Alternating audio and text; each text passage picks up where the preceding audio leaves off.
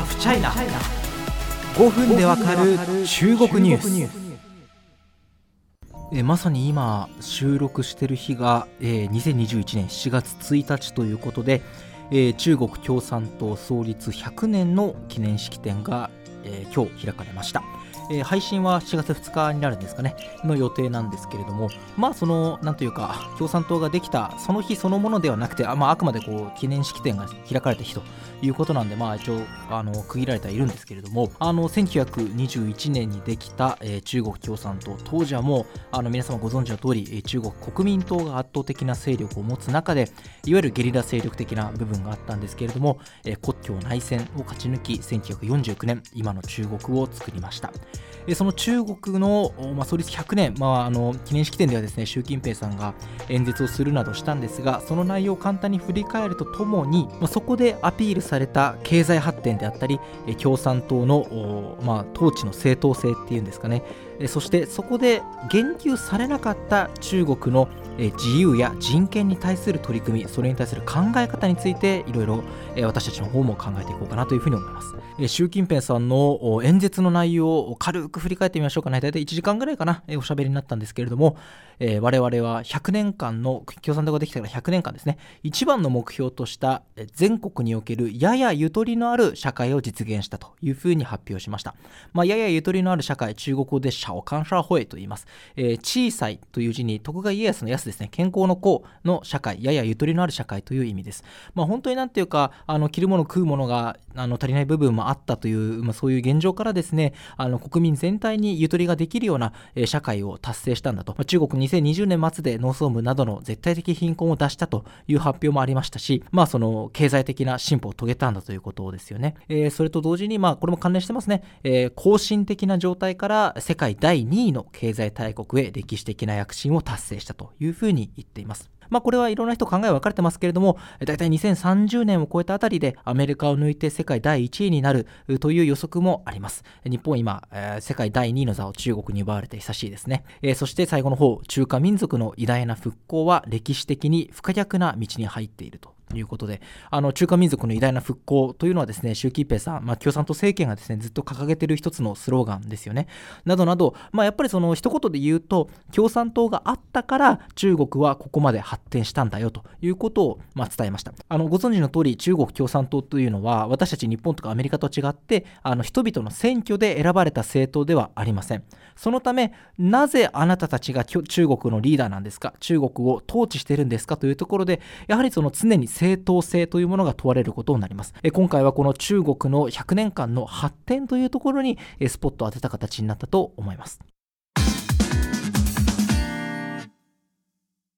ただその一方で、まあ、もちろん経済的な発展についてはあの認めざるを得ないところもありますし特に IT とか一部の科学技術では中国が日本やアメリカを出し抜くような部分も見られるようになってきました。しかしその一方で人権や自由民主などはどうなったかという問題は残ります。例えば香港ですよね。2020年6月に施行された国家安全維持法や強制労働などの疑いが持たれている新疆ウイグル自治区の問題。あの国際社会からはですね非常に強い懸念の声が上がってます。6月に開かれた主要7カ国 G7 の会合でもですね共同声明の中に中国に対する一文入りまして台湾海峡の平和と安定やウイグル、香港などについてもですね高度な自治の尊重などが求めるというふうな文言が入りました。あの中国はですね基本的にあのいつも同じような回答をするんですね。それはいやいやそれは内政干渉だと。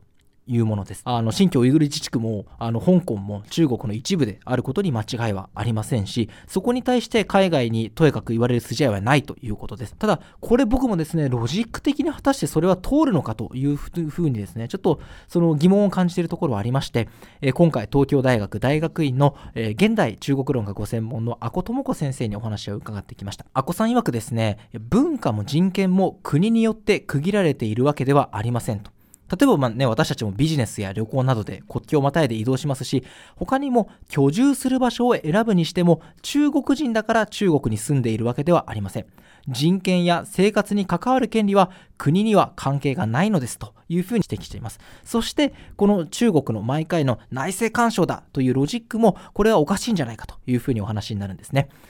えー、香港で働いている日本人もたくさんいますし、旅行中に国家安全維持法違反で捕まる可能性もあるわけです。これあります。日本人もその可能性あります。内戦干渉というのであれば、他の国の人権に口を突っ込むのはおかしい。言っていることとやっていることが違いますと話していました。まあ、一方で中国側には、まあ、中国側の理屈を持っていることにも留意した方が良さそうです。これはですね、今年の3月、アメリカ・アラスカ州で開かれた、えー、中国とアメリカの外交トップの、えー、2対2の会談の、えー、一幕ちょっと振り返りましょう。中国の外交トップはですね、あの、外相の王毅さんではなくて、共産党の外交部門のトップの楊潔チさんという方ですね。楊さんはですね、これアメリカのブリンケン国務長官たちに対して、こういうふうにおよそ16分にわたって、えー、強く主張するんですね。アメリカにはアメリカ式の民主主義があり、中国には中国式の民主主義があるとか、自国流の民主主義を他国に押し付けるのをやめることが重要。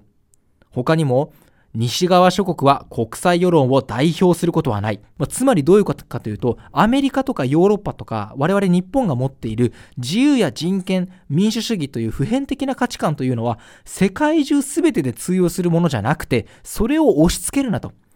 西側諸国が言っている自由、民主、人権はお前らが勝手に作ったスタンダードだろうということをやや乱暴に、ま、とめれば言っているわけですね。これはまあ似たような部分はですね、習近平さんの演説の中にもありました。1840年、アヘン戦争の敗北から、西洋列強に、屈辱を強いられたあ、まあ、歴史があったわけですけれども、あのそこから中国は大しく立ち上がったと。まあ、そこから1921年に中国共産党ができて、49年に今の中国ができて、大しく立ち上がったというようなストーリーを、まあ、習近平さんも演説で話しているんですが、あの、楊潔チさんもですね、あの、さらにですね、アメリカは中国に対して強者の立場から話す資格は持っていないとというふうに断言するんですね。つまりもう西欧、まあ、西側諸国の考え方を押し付けられるような中国ではないんだということですね。これに対し東大の阿古先生はこのようなお話になっています。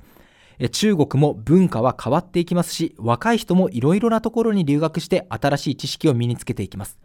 中国のモデルがあって西側はそれに対立していると二項対立的に考える必要は本来ありませんが敵か味方かという枠組みが作られてしまうそこを崩す必要があります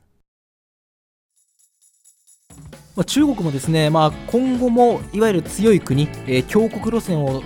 続けることは間違いないというふうに見られています。あのー、まあ、来年もね北京冬季オリンピック・パラリンピックありますし、えー、何より共産党大会もありますしね。あの重要なイベント目白押しです、まあ、よく言われますけれども日本はいわゆる引っ越しできない隣人ということですね、えー、中国とどう付き合いあるいは政治的な部分ではどう警戒するかなどなど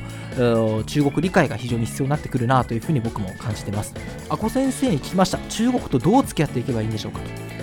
例えば人権は西側の概念だと捉えられがちなため労働者の権利という問題設定で一緒にやっていく方があると思います。